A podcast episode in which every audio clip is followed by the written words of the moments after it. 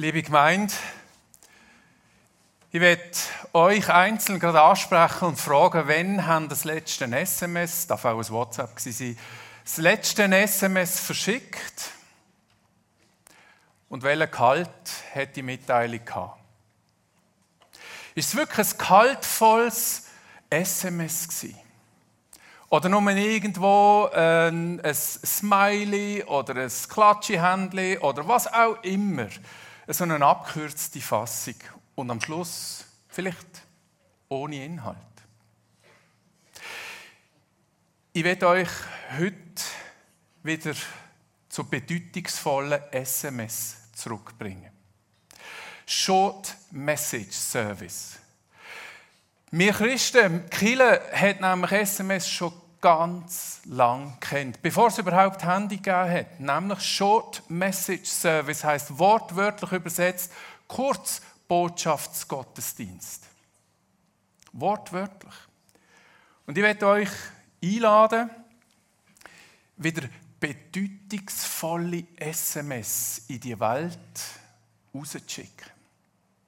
Dort, wo wir unterwegs sind mit Arbeitskollegen, dort, wo wir in der Familie unterwegs sind, dort, wo wir als Eltern mit Kind unterwegs sind. Und die heutige Botschaft ist nicht nur einfach ein Smiley, sondern an Gottes Segen ist alles gelegen. Was schickst du mir am Schluss auf diese Botschaft für eine Antwort? Ich bin gespannt. Und so werde ich euch heute in einen Kurzbotschaftsgottesdienst.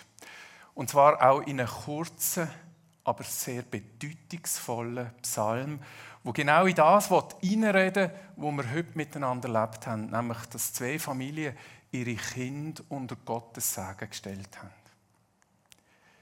Ich werde euch hineinnehmen in Psalm 127, da ist er, und da einfach zuerst einmal ganz mit euch lesen. Wenn der Herr nicht das Haus baut, dann ist alle Mühe der Bauleute umsonst. Wenn der Herr nicht die Stadt bewacht, dann wachen die Wächter umsonst. Ihr steht frühmorgens auf und gönnt euch erst spät am Abend Ruhe, um das sauer verdiente Brot zu essen doch ohne Gottes Segen ist alles umsonst. Denen, die er liebt, gibt Gott alles Nötige im Schlaf. Auch Kinder sind ein Geschenk des Herrn. Wer sie empfängt, wird damit reich belohnt. Die Söhne, die man im jungen Alter bekommt, sind wie Pfeile in der Hand eines Kriegers, Wer viele solche Pfeile in seinem Köcher hat, der ist wirklich glücklich zu nennen.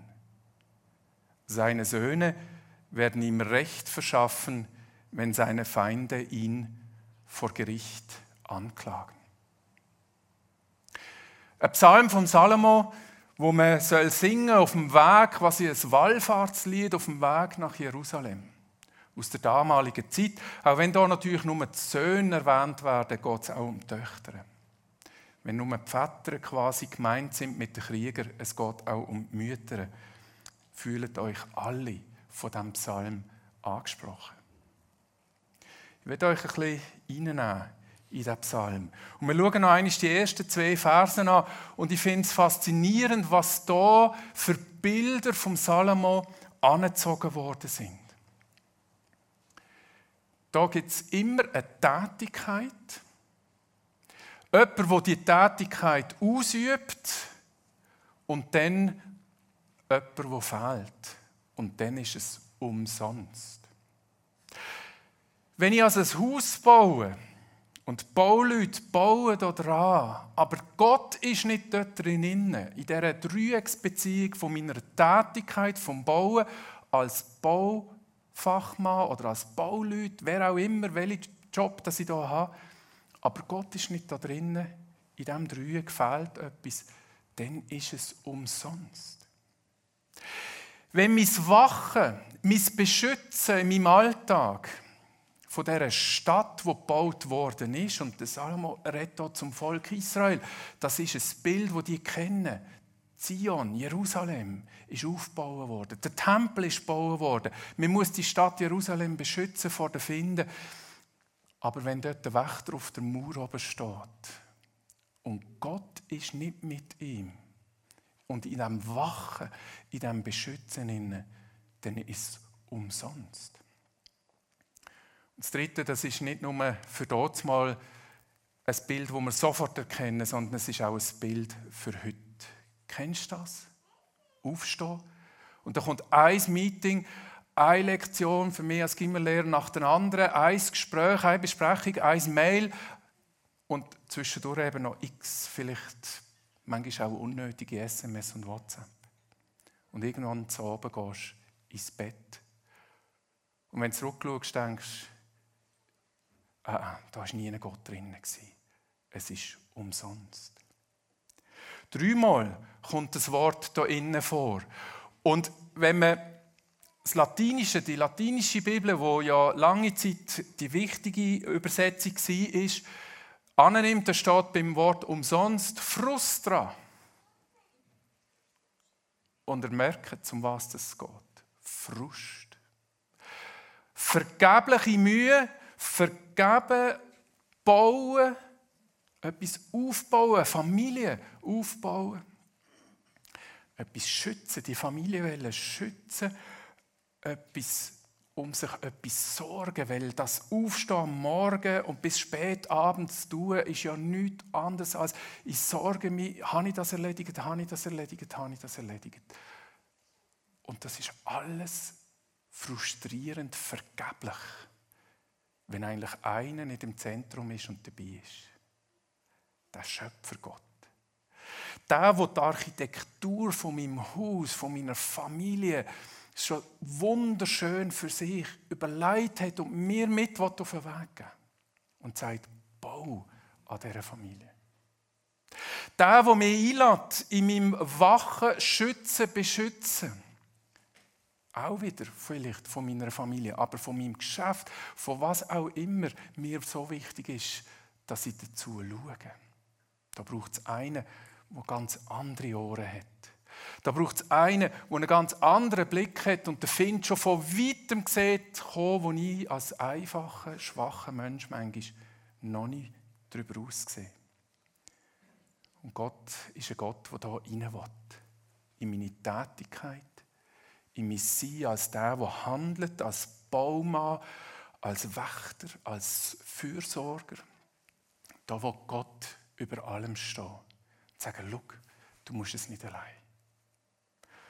Und kennt ihr es? Wenn ihr zu Abend müde ins Bett geht, findet ihr vielleicht nicht den Schlaf. Ihr findet nicht die Ruhe.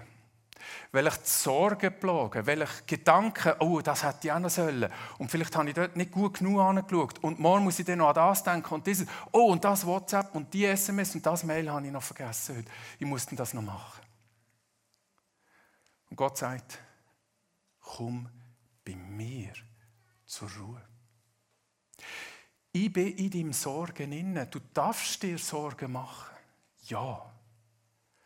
Aber du darfst auch die Sorgen immer wieder mir abgeben. Und er nimmt da wirklich das Bild vom Schlaf.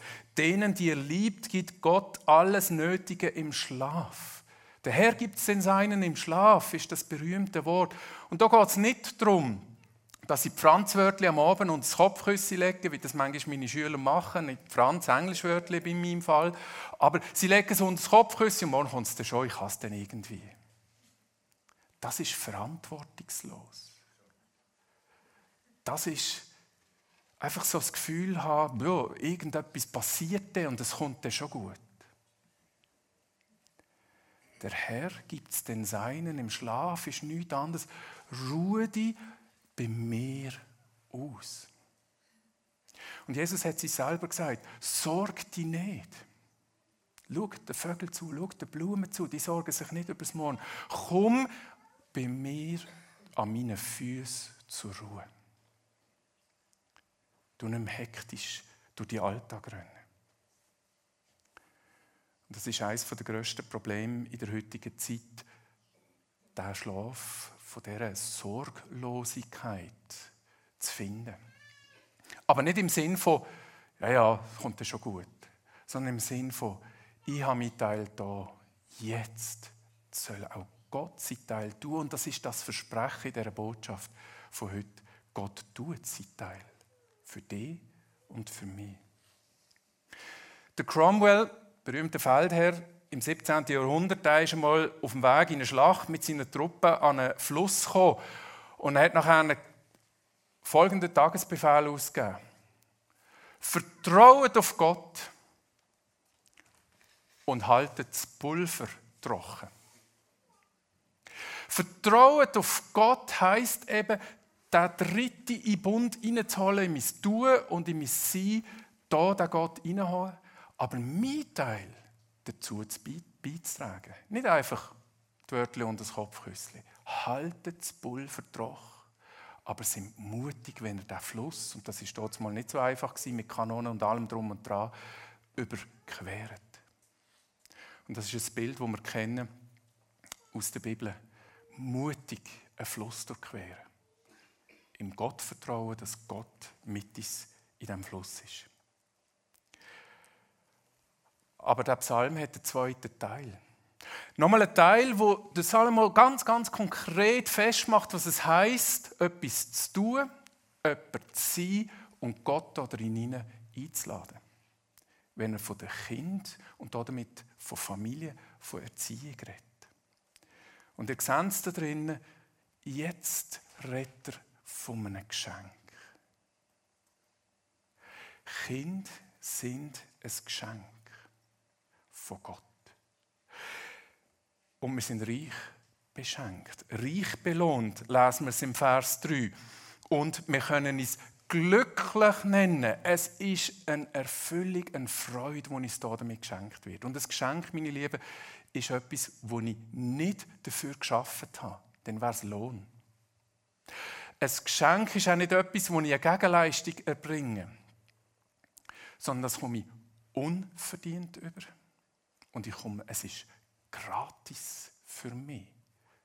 Und jetzt kommt das Wort umsonst ganz neue Bedeutung über. Wenn Gott in deine Tätigkeiten, in dein Wesen hineinkommt, in dein Herz hineinkommt, dann ist es ein Geschenk, das dich erfüllt und es ist umsonst. Du musst nichts dafür tun, außer deine Bereitschaft zu signalisieren. Gott hat alles für dich da. Und wir lesen die ganze Geschichte, wie er mit diesen Menschen unterwegs war. Im Alten wie auch im Neuen Testament, wo immer wieder an unterschiedlichsten Stellen ganz klar gesagt wird, ich habe dich gern. Das ist die Botschaft von dem Gott. Und ich lege mich ganz sagen auf dich und dein Leben und auf dein Tun, auf dein Bauen von Familie, auf dein Wachen über Familie oder Freunde oder dein Geschäft oder was es auch immer ist und über alles, was du tagtäglich so tust. Über deine Agenda, über deine Mail, die du schreibst. Ich bin da, mitten drin. Und dann ist es nicht frustrierend umsonst, sondern es ist von mir dir ein Geschenk, das dich erfüllen, reich belohnen und das dich erfüllt und glücklich macht. Liebe Kummers, liebe Schädel, ich werde euch am Schluss ganz konkret als Eltern ansprechen und euch noch ein paar Gedanken mitgeben, wo aus dem Psalm rauskommen. Eltern legen ein solides Fundament. Das ist euch ein Auftrag. Akteur, handelnde Person, Eltern, eure Tätigkeit ist erziehen und ein solides in der Erziehung Fundament legen. Unterrichtet eure Kinder in der frohen Botschaft. Betet mit ihnen. Segnet sie selber immer wieder im Namen von dem wunderbaren Gott und legt das Fundament, denn es ist kein besserer Grundstein als Jesus Christus, wo wir aufbauen können. Und Kinder sind lebendige Bausteine am Reich Gottes. Pflegt das immer wieder Und zwar nicht nur, wenn sie klein sind, sondern auch in der ganzen Entwicklung. Schicken Sie, wir haben es gehört, sie freuen sich in Kindergottesdienst. Schicken Sie, laden Sie ein, ins Online zu gehen, in die Jungschar zu gehen, in den Gottesdienst zu gehen, wenn sie erwachsen sind. Legt ein Fundament, in dem wir ihnen immer wieder vorleben. Im Umgang miteinander, als Ehepaar, als Eltern, als Familie. Das Fundament, Gott hat uns seine Liebe geschenkt und die wollen wir als Botschaft weitergeben. Eltern erziehen beherzt. Wir haben vom Cromwell gehört und wir haben vom Krieger gelesen im Text. In. Krieger, das Wort, wenn man es nimmt, hat ganz verschiedenste Bedeutungen, wenn man es übersetzt. Es ist nicht nur einfach der Krieger, es ist der Held, es ist der Champion. Ihr werdet hoffentlich Helden und Champions für eure Söhne und Töchter sein. Es ist aber auch drin das tapfer sein, mutig sein, kühn sein, beherzt sein. Es ist nicht einfach als Eltern in der heutigen Zeit. Wenn ich Erziehungstipps eingebe bei Google, dann werde ich geflutet mit Möglichkeiten. Was ist jetzt das Richtige? Und nachher höre ich am Geschäft noch das, ja, wenn sie dann nicht schlafen, macht doch das. Oder wenn sie eben schwierig tun, macht das. Und wenn die Hormone, die einschiessen, macht das. Was soll ich jetzt wirklich machen? Wer hätte jetzt recht? Sind beherzt und mutig als Eltern unterwegs. Im Namen von Jesus Christus. Beherzt, haben das richtige Herz. Bittet immer wieder Gott, erfüll doch unser Herz mit dem Geist von dir, dass wir in dieser Wahl, Auswahl von Möglichkeiten, von Erziehungsstil und was auch immer auf uns hineinprasselt, das Richtige auswählen. Und können weitergeben in dieser Liebe, die wir selber erfahren haben als Eltern. Eltern erziehen beherzt. Eltern bleiben unermüdlich dran. Müde. Das ist, glaube ich, vielleicht das Thema bei euch, im Moment zumindest. Und manchmal ist es vielleicht ein bisschen äh, ein Hohn, wenn da steht, der Herr gibt es seinen im Schlaf. Bei euch ist er vielleicht so kurz geworden in der Zwischenzeit. Ich weiß es nicht. Aber lasst euch nicht aus der Ruhe bringen. In der Ruhe vor dem Gott. Bleibt dran. Es geht lang, es ist ein Marathon, bis sie erwachsen sind, eigenständige Persönlichkeiten sind. Und auch dann sind ihr immer noch Mutter und Vater. Bleibt dran. Sucht euch immer wieder die Pausen, die Ruhe, wo Gott einfach euch ganz klar zuspricht. Herr, ich gebe es dir im Schlaf. Ich bin dir. Ich bin da. Gib die Sorgen mir ab, wo du hast. Und die sind vielfältig. Wir haben es am Anfang gehört. Und Eltern erfreuen sich am Heranwachsen ihrer Kinder. Es macht einen glücklich, steht im Psalm. Es freut einen, wenn sie am Schluss sich einsetzen für einen. Dort war es ein Gerichtsverfahren im Psalm. Aber es ist schön, als Vater und als Mutter unterwegs zu sein, wenn sie durchschlafen das erste Mal. Wenn man nicht mehr Windeln wechseln muss den Shoppen gehen, wenn man nicht mehr aufstehen muss. Wenn sie das erste Mal in den Kindergarten gehen und, und, und. Für mich war das etwas immer vom Berührendsten, gewesen, so Wegmarken mit meinen Söhnen, mit meinen drei zu erleben. Und ich weiß, meine Söhne lachen jetzt. Ich war dort unheimlich nah am Wasserbau. Immer. Und wo vor drei Wochen mein Sohn geheiratet hat, da hat es mehr als ein Nastuch gebraucht im Gottesdienst ich habe Freude. Und die Freude kommt zurück. Und die Söhne, die stehen für mich ein, wenn ich mal Hilfe und Schutz brauche, wie die Pfeile im Köcher, wo im Psalm erwähnt werden. Manchmal ist es banal, wenn der Vater mit seinen Wurstlifingern wieder mal etwas aus, sich aus einer äh, Chat rausgelöscht hat und muss sagen, du, du bist Administrator, hol mich wieder rein, ich habe mich selber rausgelöscht und so. Das sind die kleinen Sachen. Aber mitten unterwegs zu sein, auszutauschen, es ist eine wahre Freude. Und das ist das Geschenk, das umsonst ist von dem wunder, wunderbaren Gott. Aber über allem ist Gott at work. nicht good at work. Nicht du musst wirklich exzellent sein, sondern hat nur eins so, God at work. Der macht's. Der kommt in mein Leben hinein. Der schenkt mir ein Herz, erfüllt mit seinem Geist, dass ich entscheiden kann. Der schenkt mir die nötige Ruhe. God at work. Nimm ihn mit rein in dein Tun, Bauen, Handeln, was auch immer. Nimm es rein in dein eigenes Wesen, wenn du deine Ruhe brauchst und Erholung brauchst und deine Sorgen bei Gott anlegen, ablegen. God at work. Er soll über allem stehen. Amen.